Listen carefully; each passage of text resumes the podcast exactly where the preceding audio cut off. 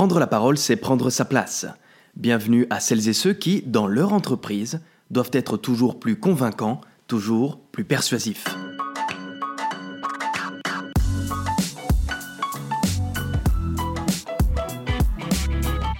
C'est l'histoire du balafré. Son histoire, mesdames et messieurs, risque de vous être douloureuse. Pourquoi? Car ce balafré, son visage, sa tenue, son allure, tout évoque chez lui le dégoût. Quelle serait votre réaction en rencontrant ce balafré? Alors peut-être que dans un film à destination populaire, nous serions toutes et tous attentionnés et prévenants. Mais je crains que la réalité soit différente. Nous aurons, pour une grande majorité, ce fameux pas en arrière, un pas si révélateur de ce que nous sommes, des animaux dont les actes sont majoritairement instinctifs et guidés par les émotions. Pourquoi je vous raconte cette histoire? Car il faut la comparer à l'introduction dans le discours. Cicéron, puis repris par Quintilien, écrivit qu'une introduction manquée ressemble au visage d'un balafré. Et faites attention car telle introduction malheureusement provoquera une situation souvent irréversible. L'audience vous collera une étiquette et vous appartiendrez à la catégorie de ces orateurs, des orateurs maladroits, des orateurs confus. Mais alors comment maîtriser son introduction? La réponse se trouve dans le rôle qu'elle a à jouer. Une introduction doit servir à préparer l'esprit de l'audience, vous devez préparer votre public. Imaginez par exemple devoir préparer l'acier avant de le forger. Si vous tentez de, forger une pièce de métal froide, vous risquez de la casser, vous risquez de la fragiliser. C'est la même chose avec votre audience.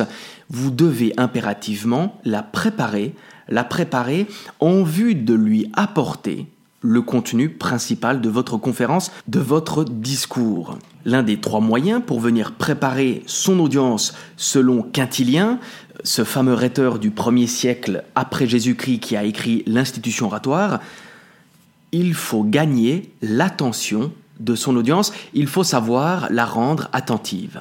Et maintenant, je souhaite vous parler de pratique en vous racontant ce que m'ont enseigné, ce que m'ont apprise mes longues heures de conseils. Les commerciaux, les cadres, les décideuses, les décideurs, beaucoup font une erreur. Ils partent du principe que l'attention est acquise. Dès lors, ils passent par-dessus cette phase introductive obligatoire, essentielle, qui vise à gagner cette attention. Du coup, ils rentreront bien trop rapidement dans le cœur de leur sujet, comme si justement ils tentaient de forger le métal avant de l'avoir chauffé. Pour capter l'attention, vous pouvez par exemple utiliser vos compétences, utiliser votre expertise. Tout d'abord car cela vous différenciera de la masse qui n'ose pas se mettre en avant. Et c'est une erreur.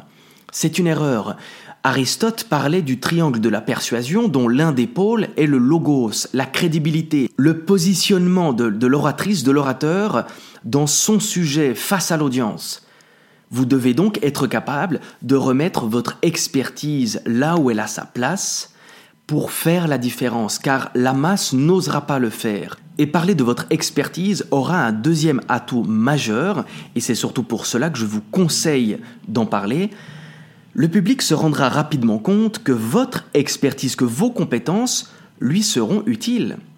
Il aura tout intérêt à être attentif lorsque vous vous exprimez vous, plutôt qu'un concurrent, plutôt qu'une autre politicienne, plutôt qu'un autre décideur. Alors oui, cela demande du, travail, c'est certain, un travail de fond.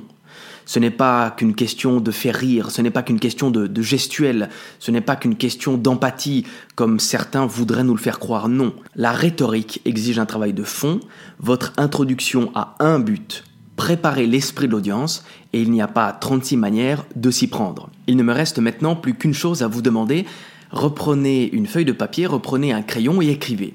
Écrivez sur vos compétences professionnelles, sur vos compétences personnelles. Puis, posez-vous une question.